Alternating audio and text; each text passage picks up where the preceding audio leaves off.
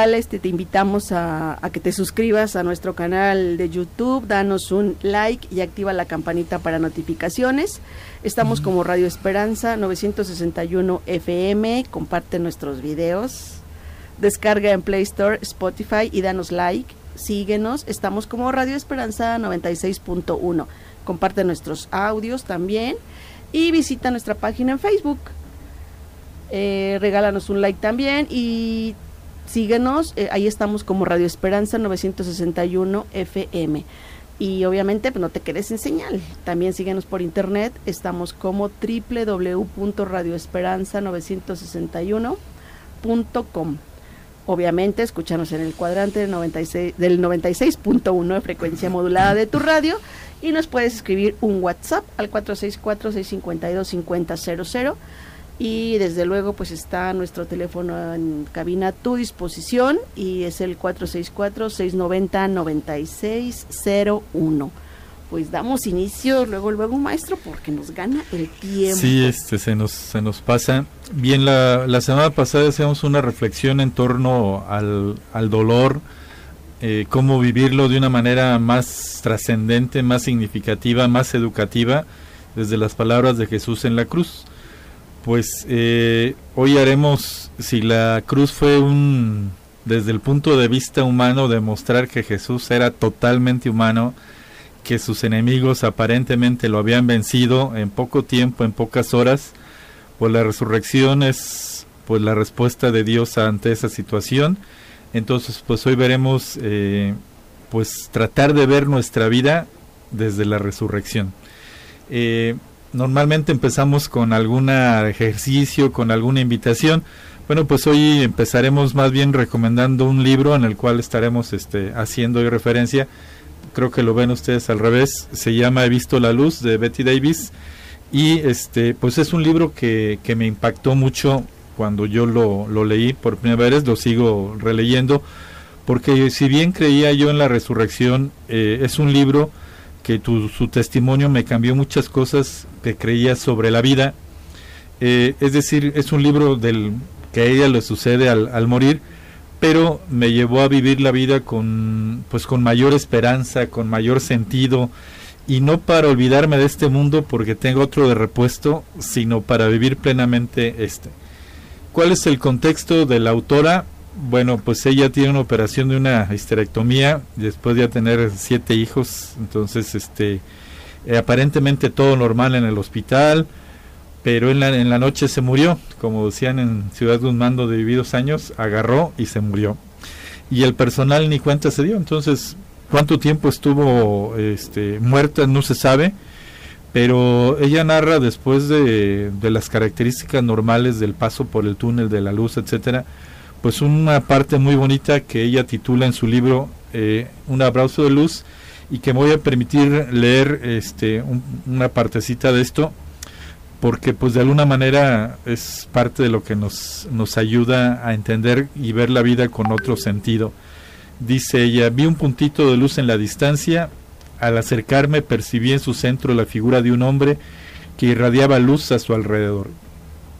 Sentí que su luz se fundía literalmente con la mía y que mi luz era atraída por la suya. Con la función de nuestras luces me sentí como si me hubiese unido a un semblante y experimenté una suprema explosión de amor. Era el amor más incondicional que he sentido nunca. Es algo en lo que coinciden prácticamente todas las experiencias cercanas a la muerte. Y al verle abrir los, al verme, al verle abrir los brazos para recibirme me fui a él y recibí su gran abrazo y repetí una y otra vez, estoy en casa, estoy en casa. Finalmente ya estoy en casa. Sentí su espíritu infinito y supe que siempre había formado parte de él y que en realidad nunca me había alejado de él y supe que era merecedora de su presencia, de su abrazo.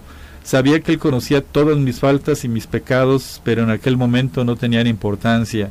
Él solo quería abrazarme y compartir su amor conmigo y yo quería compartir mi amor con él. No cabía duda de quién era. Era mi Salvador, mi amigo, mi Dios, era Jesucristo, que siempre me había amado. Me derretía de alegría en sus brazos, me sentí reconfortada, por fin en casa. Toda la vida le había temido, y ahora veía, sabía que él era el mejor de todos mis amigos, el mejor amigo que nadie puede tener. Dulcemente abrió sus brazos y me dijo, tu muerte ha sido prematura, todavía no ha llegado tu hora.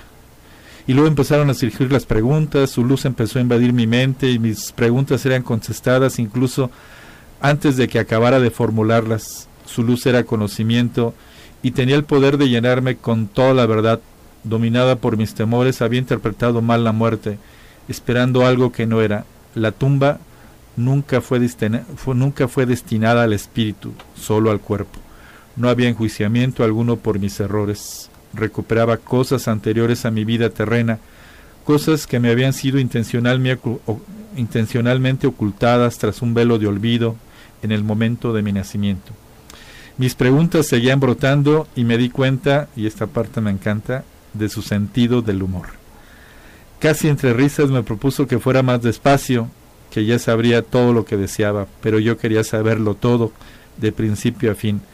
Recibí la enseñanza del maestro de maestros. Esta partecita de un abrazo de luz. Pues él nos está esperando, Rosy. Sí, pero también, como ella dice, nos acompaña siempre.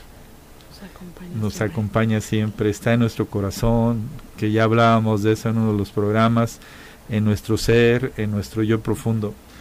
De hecho, lo prometió y no fueron promesas de campaña, con todo respeto para quienes hicieron campañas hace poco.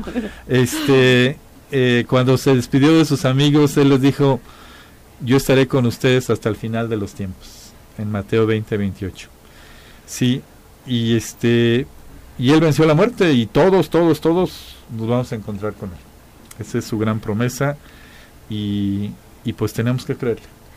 Y aquí cuando hablas de todos, todos, todos, ¿qué hay de aquellos que, que no, lo, no lo han conocido o que no llegaron a conocerlo en esta vida terrena, maestro? ¿Tú qué, pues crees que pasa o, o cómo se, se, se, conectarán ellos también? En una vez le, le preguntaron, le preguntó un, un teólogo de la liberación al Dalai, Mana, al Dalai Lama, con cierta mala mala intención, pues previendo una posible respuesta, dice, ¿cuál es la mejor religión? Y él pensando decir, no, pues va a decir que el budismo Lama. Y el Dalai le contestó, la mejor religión es aquella que te ayuda a ser mejor persona. ¿Cómo es eso? Dice, sí, la mejor religión es aquella que te ayuda a crecer, a amar, a respetar a los demás, a reconocer a Dios presente en tu vida. Entonces, eh, yo creo que las personas que tienen alguna otra creencia pues verán de entrada se miraría muy mal plan de Dios. Sí, eso es ya más bien interpretación personal, aunque algunas de las experiencias cercanas a la muerte en otras religiones, este, musulmanes, este, budistas, eh, de entrada ven como a su deidad representativa, sí, que también los está esperando y después pasan a, a encontrarse con, con él porque de alguna manera ese es el abrazo de luz, sí sí, este, es una de las experiencias y de alguna manera esa es la siguiente parte del ejercicio, es que eh, dice esta persona y muchas personas que han tenido experiencias cercanas a la muerte que te aparecen como dos ángeles custodios, tus ángeles custodios que no es uno sino son dos porque Dios siempre se maneja como en pareja.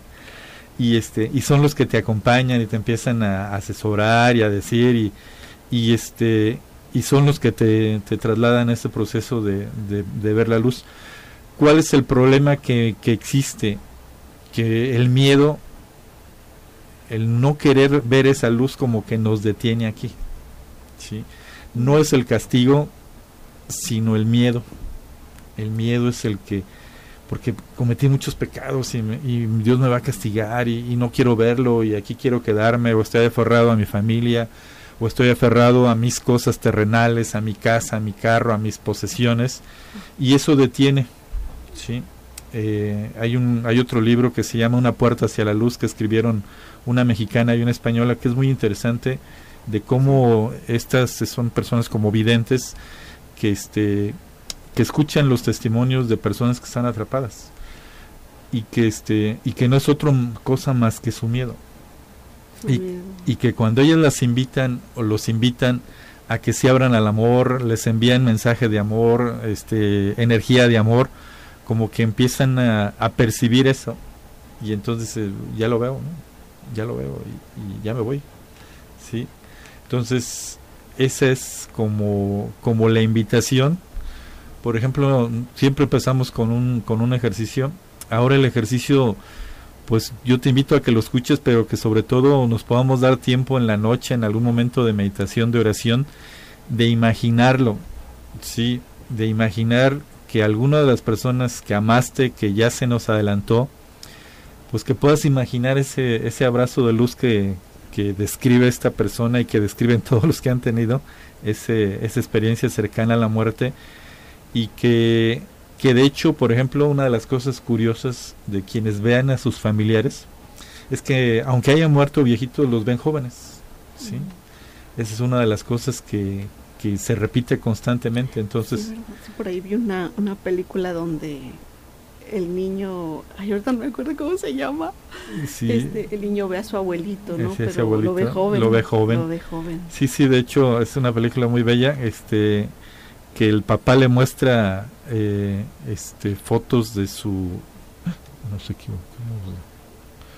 eh, le muestra fotos de su de su abuelito y ya grande dice no no, así no. y le muestra una más joven sí sí es él es, él entonces que nos demos la oportunidad de imaginar a nuestro ser querido con todo su ser en, en ese encuentro de, de amor infinito con el Señor Jesús que es acompañado y que experimente esa bienvenida a casa y que podamos imaginar la escena de ese diálogo, ¿no? ¿Qué le preguntaría? ¿De qué hablarían? ¿Hablarían de los que dejaron acá? Seguramente, pero bajo otra perspectiva, ¿sí? Este, en lo personal, yo estoy, pero seguro, seguro, cuando he hecho este ejercicio, una de las cosas que me da mucha luz, mucha alegría, mucha paz, es imaginar a mi mamá y a mis dos hermanas cuando murieron en ese abrazo de luz que ellas sabían que, que iba a llegar este Rosy y mis dos hermanos mm. o sea este no lo veo no lo puedo interpretar de otra manera por la forma en que se acomodaron las cosas porque a pesar de todas las broncas, Salamanca era un pueblo, si todavía hay chisme, pues imagínense, hace 40 años, este pueblo chico, chisme grande, infierno, eh, grande. infierno grande, y este y tuvieron muchas críticas, ¿no? Este, pues eh, un viudo con cuatro hijos, una muchacha joven de familia, este, ¿cómo que se haga? Pues sí, o sea, hubo muchos comentarios, ¿no? Pero, pero estoy seguro, seguro que, que así fue. De hecho, muchos de los que tienen experiencias cercanas a la muerte, bueno, Russell Kubler-Ross habla mucho de eso, ¿no? Habla mucho de eso. Que este, que antes de, morir como que tienen momentos así como de delirio, ¿no? Sí, incluso empiezan a ver familiares y, y regresan y hablan con los que están aquí, no tengan miedo, yo voy a un buen lugar, o sea, dice cosas muy padres, ¿no? Y una de las cosas que alguna vez escuché fue de una señora que, que tenía a sus hijos y que le dolía mucho y estaba enojada con Dios porque porque los iba a dejar solos sí y este y en esos delirios regresa con mucha paz dice ya vi que van a encontrar a una mujer que los va a aceptar que va a aceptar a mi esposo y que los va a aceptar a ellos y se fue y se fue en paz y así fue eh, entonces esa es como la invitación a los que hemos perdido algún ser querido que podamos imaginar ese encuentro que a todos nos espera y que y que lo que lo impide curiosamente pues es el es el miedo. Ese miedo no yo creo en este transitar por la vida nos nos enfocamos mucho no a toda esta parte terrenal a todas las cosas materiales eh, estos apegos no que de pronto pues no nos dejan ver más allá y que hoy en día pues tan tanta, tecnología, tanto avance científico, tanta evolución social, pero encaminada más a, lo, a lo material, no se permite pues trabajar esta parte espiritual, ¿no? Y de ver qué hay más allá. Yo creo, yo a lo personal, la verdad, a mí sí me da miedito, porque no sé, digo, ¿qué va a pasar? ¿no? Claro, este, claro. Sí, sí, de pronto sí me da miedo morir, pero es cierto, ¿no? Como dices, maestro, es, eh, lo que voy a dejar aquí, ¿no? ¿Qué va a pasar? Sí, sí, sí, somos humanos. Y, y, como decía Jung, ¿no? Tenemos un inconsciente colectivo, ¿no? Como que de pronto todos, todos tendemos hacia, hacia lo mismo, ¿no? Hacia, por ejemplo, ya se habla, y, mi casa, y, y mis cosas, eh, y, mis, hijos. Y mis hijos. Y mis fotos. Este, y mis títulos. tanto trabajo que me costaron. todo lo que tengo ahí, ¿no? ¿Dónde va a quedar? ¿Qué va a pasar con ello? Eh, y, cómo voy a morir, ¿no? Este, me va a doler. Eh, ¿qué, ¿qué, hay más allá? Pero creo que justamente eso es lo que nos hace falta, ¿no? Eh, prepararnos y darnos cuenta de que pues este solo es un, un transitar, ¿no? Para, para algo pues algo mejor, algo que, que, realmente nos va a llevar a, a una situación de, bueno, una condición más bien de trascendencia, ¿no? De, de, poder lograr este, este así, de poder lograr aquello que, que, tanto tememos, ¿no? De luego de pronto, pues también en esta parte de social, cultural, ¿no? Que de pronto pues tratan de, de querer controlarte o, o, de educarte, ¿no? O de decir, o no encuentran otra manera de, de, de, generar un cambio en comportamientos o como que pórtate bien, si no te vas a ir al infierno, ¿no? Este, y entonces cuando dice uno, ah, caray, entonces sí me, me iré al cielo o al infierno, ¿no?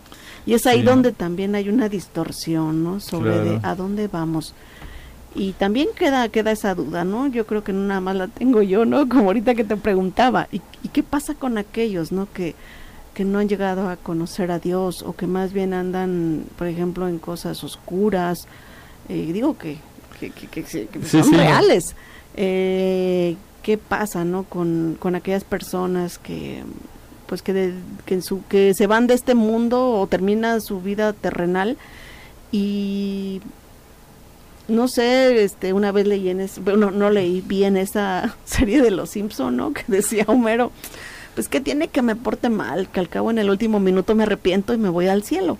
Entonces, este, pues hablando de este inconsciente colectivo, ¿no? Sí, y no sé si ocurra realmente, si en ese momento también la presencia de Dios, eh, vaya, se hace, valga la redundancia, se hace presente, ¿no? Más bien su en, en, estas personas sí, sí ocurrirá ese último momento de, arrepentimiento, de, de, perdón, de o se quedan como, como en este caso que decías, ¿no? A lo mejor vagando sin saber a dónde dirigirse, ¿no? Sí, a algunos les sucede eso, es, es real, o sea, de esto hechas, estas personas tienen como ese don de, de ayudar al, al tránsito, es como su misión, y es real, o sea, el, programa este de que pasaba en el canal 5 de Puedes vernos y no sé qué, o no sé en qué canal lo pasaban, eh, está basado precisamente en, testimonios así.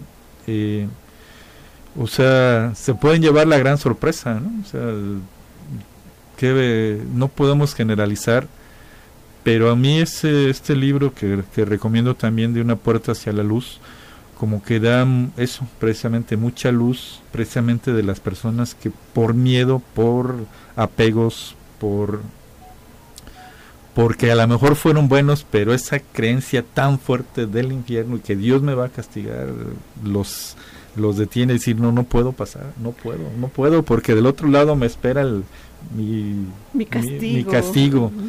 Sí, es... Yo, yo recuerdo, no voy a decir no voy a ventanear, ¿no? Pero fue alguien de mi familia que, que ya, ya no vive.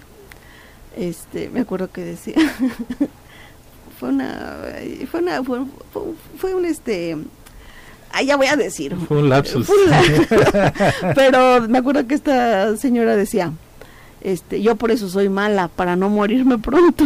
Entonces, no, no sé por qué ella decía, en qué basaba que, que, nada más es, que la gente mala vivía más. Y ahorita que mencionas eso, a lo mejor eso creía, ¿no? A lo, mejor. eso creía que... Sí, sí, voy a postergar mi castigo. Voy a, postergar mi castigo, ¿no? Este, y no me voy a morir pronto. Sí, este... Esto, esto es una... Más que... Sí, sí, se puede ayudar mucho de las lecturas y que dan luz, pero yo creo que es más bien una experiencia O sea, los discípulos que vieron a Jesús realmente lo vieron. No fue una alucinación, no fue una así como que, este, unas víctimas autoengañadas del deseo. no, no, no. Sí, sí, no, no, no, este, quién sabe de cuál fumaron, alucinaban, no, no, no, no, o sea, fue una experiencia real.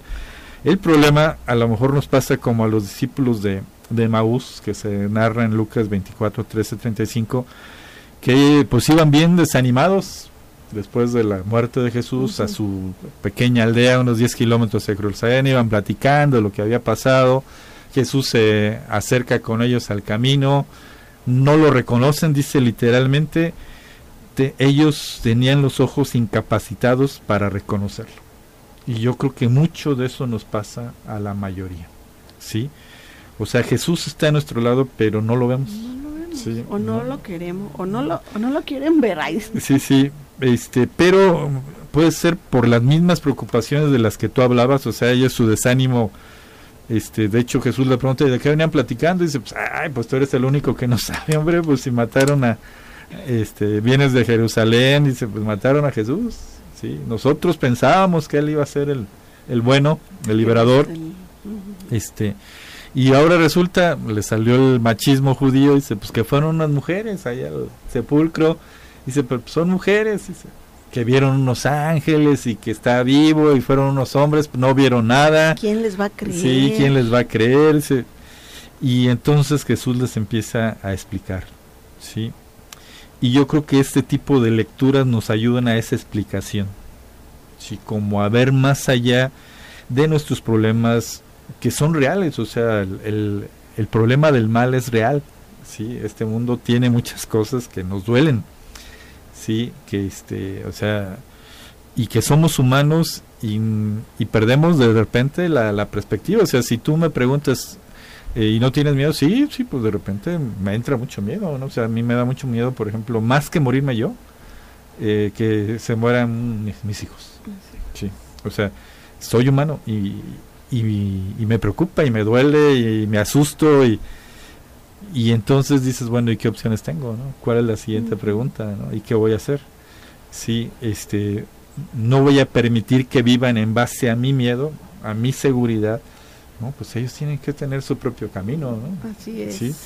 Y este, y lo interesante de estos eh, discípulos es que invitan a Jesús, una palabra muy, muy bonita, una frase muy bonita que le dice, quédate con nosotros yo creo que nosotros tendríamos que decirle eso a Jesús constantemente, quédate con nosotros. Quédate con nosotros. Sí, y se queda y al compartir y a bendecir el pan lo reconocen, dices, en este momento se les abrieron los ojos y lo reconocieron.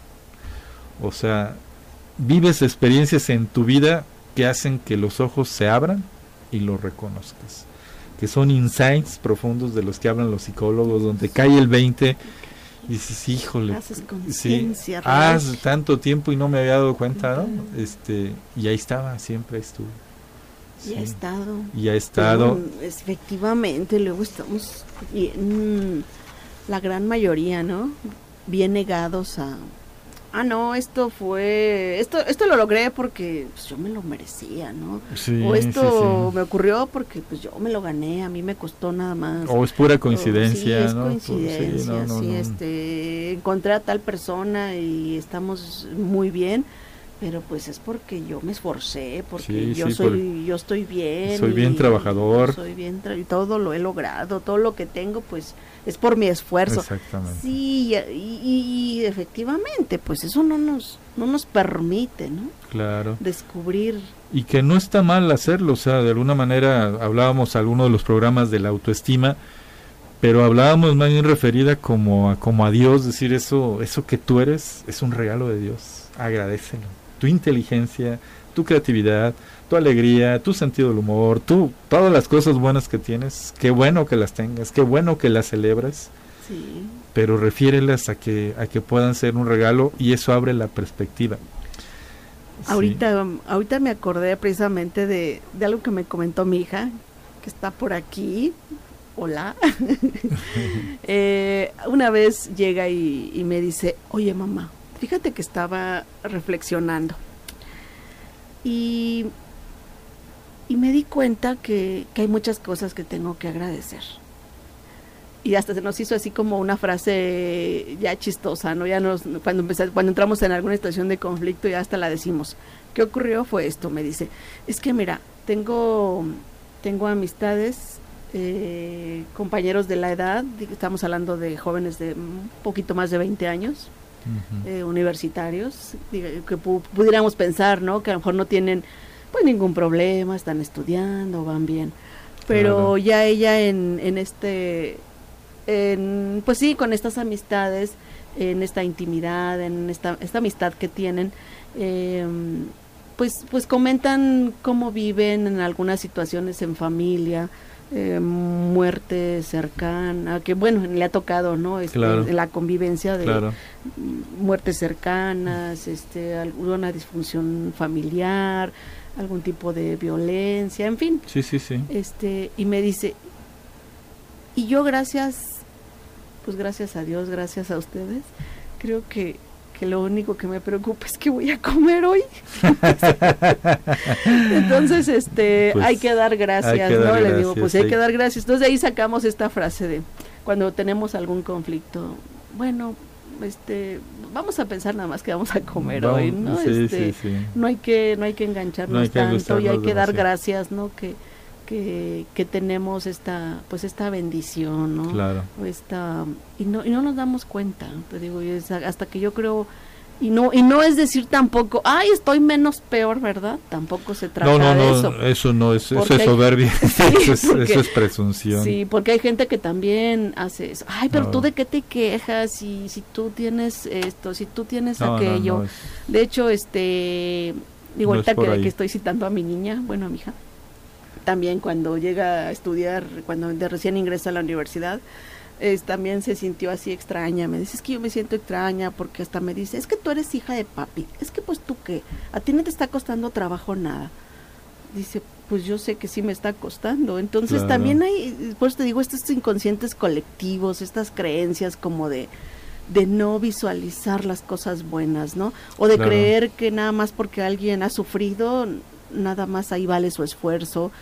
Y, y, no, yo creo que de alguna manera todos, eh, unos, unos con mayor intensidad, otros con menor, pero todos de alguna manera estamos expuestos a, algo y todos tenemos algo que agradecer. Claro. Sí. Claro. Algunos a lo mejor Dios les ha mandado pruebas más sí, más, complicadas, complicadas, otros menos, pero en fin, yo creo que, que la parte espiritual no tiene que ver tanto con qué tanto has sufrido, sino más bien que reconozcas lo bueno que tienes, ¿no? Y que agradezcas. Y además, este, pues como veíamos la semana pasada, a veces el mejor maestro es el dolor, entonces es parte del camino. Este, y y bueno, aquí una de las cosas, ahorita podemos hacer después un aterrizaje en base a lo que estás comentando.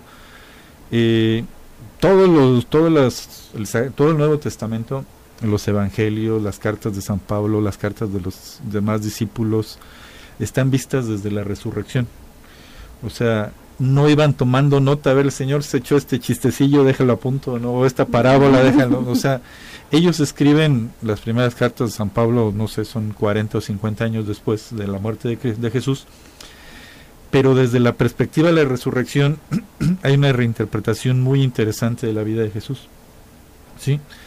Y, y, de hecho, dice San Pablo, si Cristo no hubiera resucitado, vana sería nuestra fe, o sea, estaríamos hablando puras tonterías, así como un gran personaje, pues que tuvo éxito y que lo mataron y punto y se acabó.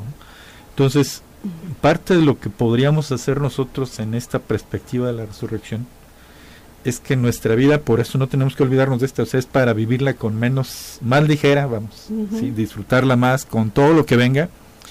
Entonces, tal vez nosotros pudiéramos haber empezado nuestro, esta es nuestra octava charla, este, pudiéramos haber empezado por este tema, sí, pero a lo mejor no tendría como más sentido, sí. Entonces, desde esta perspectiva de la resurrección ves con más claridad que Dios es un papá infinito, ¿sí? Y que te está esperando y que te hizo a su imagen y semejanza para que finalmente regreses a Él y que el dolor es parte del camino y que Él puede sacar cosas buenas de tus errores y que al final de cuentas está el abrazo de luz.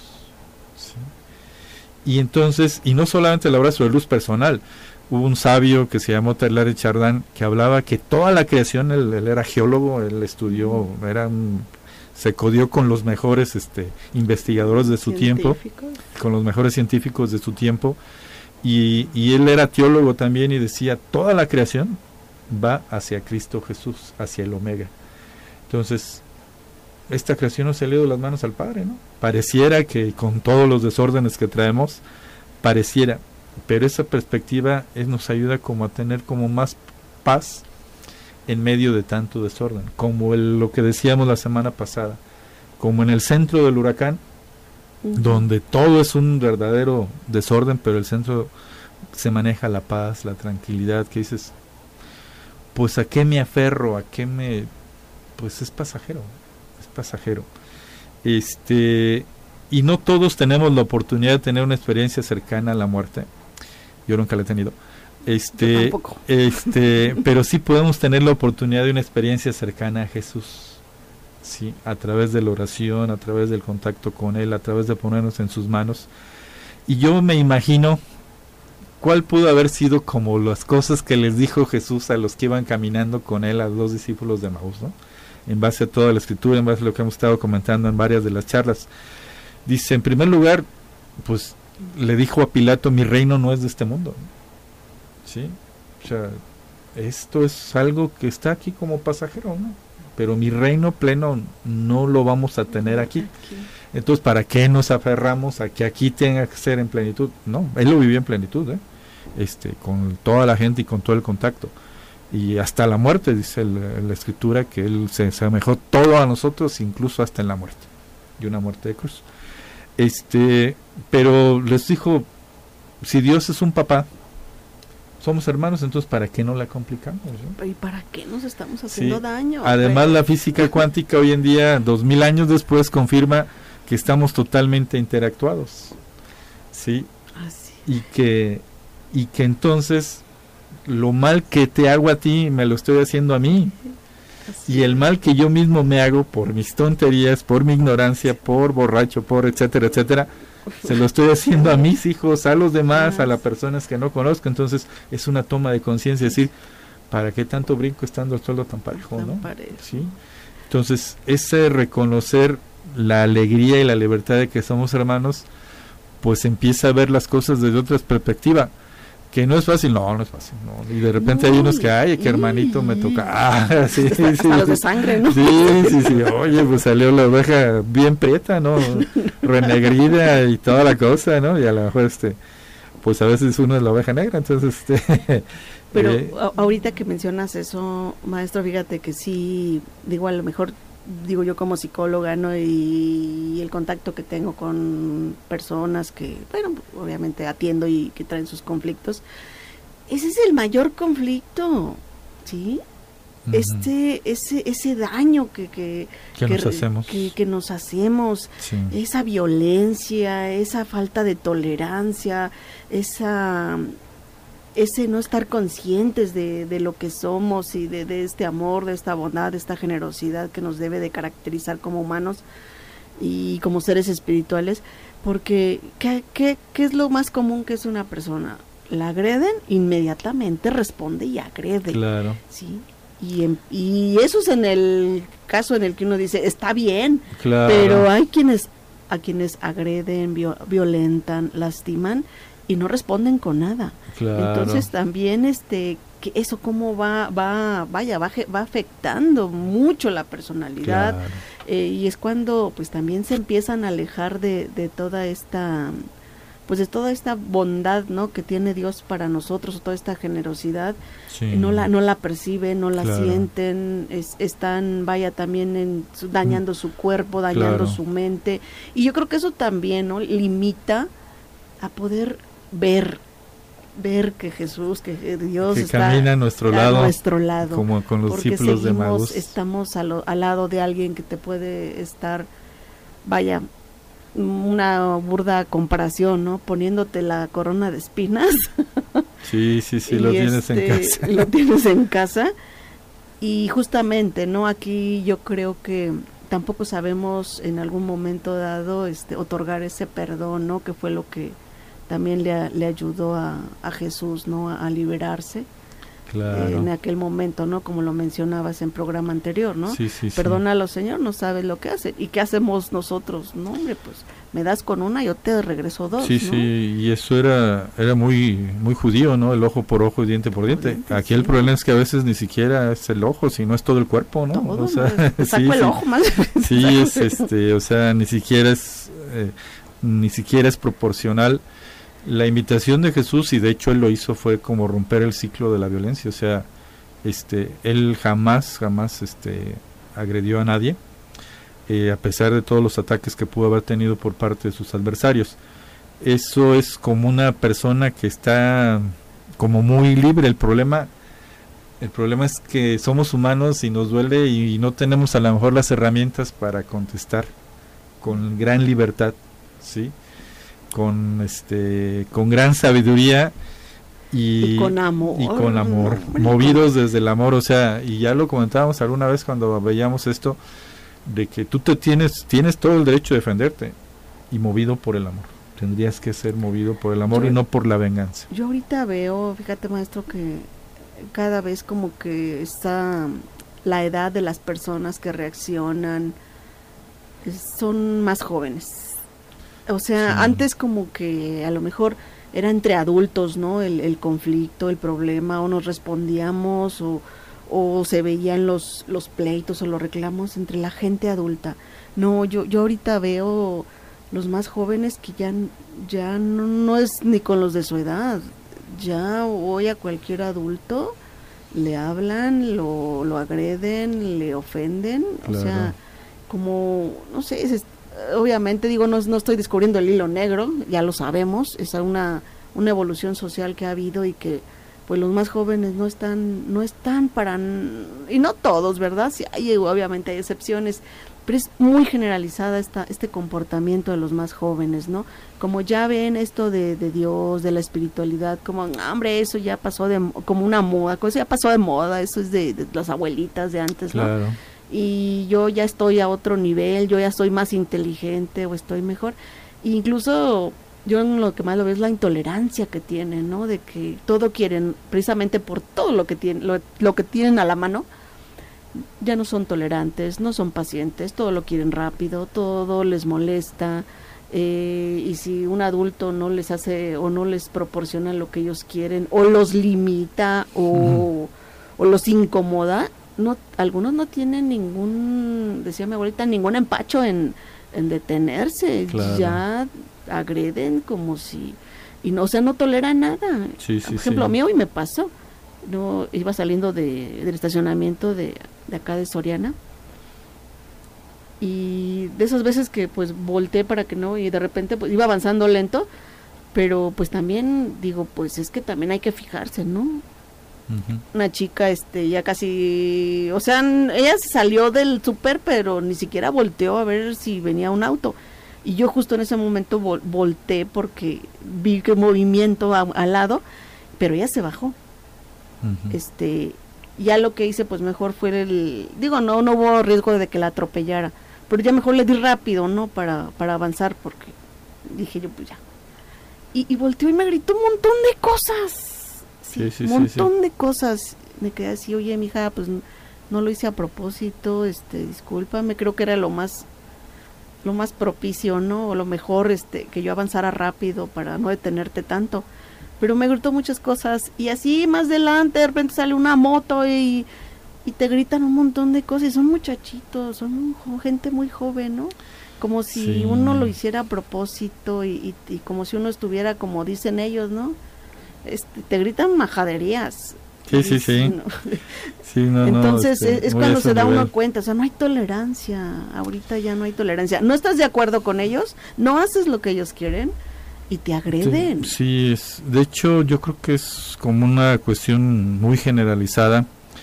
O sea, estamos cayendo en una sociedad ya desde hace varios años, yo creo que no es tan reciente, donde si alguien no piensa como yo, no es, no es eso, es una persona que merece todo mi respeto, que no piensa como yo, pero hemos cometido el error de convertirlo en nuestro enemigo.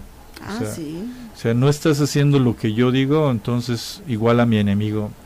Y, y entonces se da esta situación de, de agresión. Estamos en una sociedad que se ha acostumbrado mucho a la violencia, sí, este, mucho a veces desde el anonimato, o sea, el, todas las críticas que puede uno leer en algunas cuestiones de, redes sociales, o sea, cosas muy ofensivas, como están en, desde el anonimato, dices, habría que romper esta, este círculo de, de, violencia, o sea, hacernos conscientes y no caer en, en él. Este, continuando un poquito con lo que yo como para irnos hacia, hacia el cierre, eh, dentro de todo este mundo tan complicado y tan interesante que nos ha tocado vivir, eh, hay buenas, o sea, dice la escritura que todas las familias de la tierra, todas las familias serán benditas, que él oirá, hoy, él oirá el llanto de los necesitados y salvará a los que los busquen. Y todas las naciones lo llamarán bendito. O sea, a final de cuentas hay un hay una cosa curiosa, por ejemplo, y este yo creo que Elisa lo vivió cuando se fue a España eh, nosotros, como dentro de las materias, tenían que seguir llevando nuestras materias de humanidades y era a distancia, entonces parte de lo que los invitábamos a hacer era como que sondearan y vieron la cuestión de la espiritualidad allá. y, y había... voy a hacer un paréntesis, Elisa es mi hija y también el maestro fue fue su maestro. Entonces mi hija se fue a estudiar un tiempo a, España. Entonces perdón, perdón. Este, pienso que ya todo el mundo nos, conocemos, pero este por eso se dirige a mí. Sí, sí. Este, entonces eh, lo hacíamos con todos los muchachos. Y parte de lo que encontraban era que que muchas de las cuestiones religiosas estaban ya con los viejos. Pero yo me he estado metiendo en muchos testimonios de jóvenes muy interesantes que a partir de experiencias muy cercanas a Jesús les cambia el chip. O sea, eh, no están regresando a una espiritualidad cerrada y dogmática, sino experiencias de vida, ¿sí? Y eso es muy interesante porque, porque el ser que llevamos dentro, ¿sí? Y que es capaz de percibir todo lo, pues, aquí lo estaba comentando esta lectura, de que siempre, dice, siempre estuviste conmigo, a pesar de que yo te tenía miedo, decía esta Betty en su libro, este, es como esa experiencia de encontrarte con lo que realmente es tu esencia. Y ahí se rompen ciclos de violencia y de indiferencia. Yo creo que esa es una buena noticia y es un motivo de esperanza. Tendríamos que apostarle más que al dogma, más que a lo rígido, como experiencias cercanas a, a Jesús, ¿no? a través de la oración, a través de una oración profunda, a través de, de redescubrir esa experiencia de Dios de una manera más, más cercana y más amistosa. Y se está dando con, con jóvenes y este en, en, España, bueno, yo tengo la oportunidad más que nada pues de escucharlos en español porque es nuestro idioma, pero es este una cuestión como, como europea, y no se puede decir que sea exclusivo de una de una religión porque tampoco estamos regresando no podemos regresar a eso no de que este de que es mi así como el niño no que mi papá es mejor que el tuyo no entonces mi religión es mejor que la tuya. Eso es una expresión del niño. Como decía el Dalai, Dalai Lama cada quien encuentra la religión perfecta para él la que le ayuda la que le motiva la que lo cambia lo que lo hace crecer y este y hay que respetarle. Entonces creo que esa es la buena noticia de que el espíritu sigue aleteando, de que sigue moviendo, de que sigue abriendo y que los que están ciegos espiritualmente, que habla el Evangelio que Jesús abre los ojos a los ciegos, pues Él nos lo abre y los que estamos como prisioneros por la desesperación de que no vemos salidos, Él nos da la paz y de los que estamos así como en tinieblas de que esto es, ya nos cargó el payaso, decían los chavos de la, de la universidad, pues Él nos da la luz, ¿no? O sea, de alguna manera sana nuestro corazón, sí, y nos da la libertad de ya no estar cautivos en el, en el pecado, de sentirnos libres, de sentirnos amados. O sea, el, aquí lo que me da mucha esperanza de escuchar muchos de esos testimonios, eran chavos que andaban mal, o sea, mal, mal, mal, con todas las letras mayúsculas, mal desde nuestra perspectiva y desde sus actos y desde las consecuencias que tenía para ellos, mal. Pero ese encuentro personal con un Cristo vivo y resucitado los transforma y, y más allá de una cuestión muy moralista, es una cuestión de amor. Esa es la esperanza que tendríamos que apostarle desde esa experiencia de la resurrección. Sí, y este y también dice el evangelio que él conforta, bueno, la, escritura que él conforta a los que están de luto. Eh, a mí me pues es parte del camino, ya lo veíamos la parte la semana pasada, pero en lugar de luto nos daría la alegría y la pena que superan el, pesar, ¿no? Es, es una experiencia interna, eh, una felicidad para los que lo buscan, para el que busca encuentre, es una cuestión bíblica y tendríamos que propiciar espacios, yo creo que qué bueno y agradezco a Dios que existen este tipo de espacios y de estaciones y de lugares y de, y de espacios religiosos que están brindando esa oportunidad como de, de recuperar lo que somos realmente. ¿no? Es que está, sí está muy, muy bueno, desde, los, desde el punto de vista social, cultural, yo, yo, yo visualizo, también veo mucho esto de que hay personas que, aunque hayan, vaya, a veces cometemos actos o acciones que aunque hayan sido con la mejor intención, y no se hicieron de la manera adecuada, no se realizaron desde una conciencia, desde ver una consecuencia, no se preparó aquella persona para, para fungir, no sé, como padre, madre, hijo, en fin. Entonces, de pronto se enfrentan a consecuencias a veces pues muy dolorosas. Muy dolorosas. Y, y no lo quieren enfrentar. O quieren, una, quieren una solución inmediata, de rápida, sí, de aspirina. Y es cuando de pronto veo que pierden, empiezan a perder esta fe. Incluso yo lo veo desde el consultorio, ¿no? Eh, les digo, mira, eh, justamente, por ejemplo, esta, esta semana atendía a una señora con, con un problema bastante grave, hijos en, en drogas, o sea, adicciones, este, mucha violencia intrafamiliar y todo. Pero eh, le dije, mira, y si es que a mí me preocupan mis hijos, este, tiene tres, le dije, bueno, eh, tenemos que empezar por fortalecerte a ti. Claro. Si tú no estás bien, si tú no te fortaleces, si tú no adquieres esta capacidad de enfrentar, no vas a poder fortalecer a tus hijos. Claro. Desde ahí tenemos que empezar. Entonces, ¿y cómo le hago? ¿Y cómo le hago? Ese es el detalle. Tienes que ser paciente y es un proceso. Claro. Y obviamente esto involucra, pues, todos estos aspectos, ¿no? Todas estas esferas que conforman la vida del ser humano, ¿no? Desde una cuestión de, de autorrespeto, de autoconciencia, de espiritualidad, de, de, un perdón, de, de, valorarse, en fin, pues todo esto que tiene que, que surgir en ella para poder tomar una buena decisión y poder apoyar a sus hijos y ayudarles a salir de eso. Pero eso es el problema que luego al que se enfrentan. Es tan doloroso lo que empiezan a vivir las consecuencias que vaya que las de pronto las asaltan sin darse cuenta y, duele, les duele mucho. Y la culpa no es algo que híjole yo no que las acaba. que las acaba. Entonces de pronto en, lejos de corregir empiezan a, a tratar de poner parchecitos ahí como de yo me voy con él o, o ya le y yo creo que lo sabes, maestro, y mucha gente yo creo lo sabe. Hay madres que se han atrevido hasta Mm, comprarles ellas mismas el, el, consumo que, hacen para que para que no me, para que no se salga para que pues ya la regué yo ya lo dañé la clásica no por mi culpa no supe hacerlo pero bueno yo creo que si, cuando no se sabe pues hay que aprender y hay que buscar ayuda no y encontrar esta parte no de, de, la espiritualidad y de y de mm. ver por dónde bueno, pues recomienda el programa de este de David que, aquí platicamos, ¿no? Cómo saca Dios cosas buenas de nuestros errores. Este y bueno, pues ya para para terminar y aterrizar esto y se nos acaba el tiempo, pues enfocarnos en la buena noticia de la resurrección.